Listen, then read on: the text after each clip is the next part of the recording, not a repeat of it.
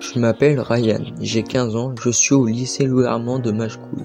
L'année prochaine, j'ai choisi de faire un apprentissage en plaquiste. J'ai vécu le confinement à Bourneuf-en-Rhin chez mes parents avec mes frères et sœurs. Ce que j'ai ressenti quand j'ai appris qu'on allait être confiné pendant plusieurs mois, c'est de l'ennui et de la déception car moi je suis vraiment beaucoup dehors. Pour m'occuper pendant le confinement, j'ai joué aux jeux vidéo à la PS4 à Fortnite, j'ai dessiné et j'ai fait mes devoirs. L'école à la maison, je trouvais ça très facile et que ça changeait pas trop les cours normaux.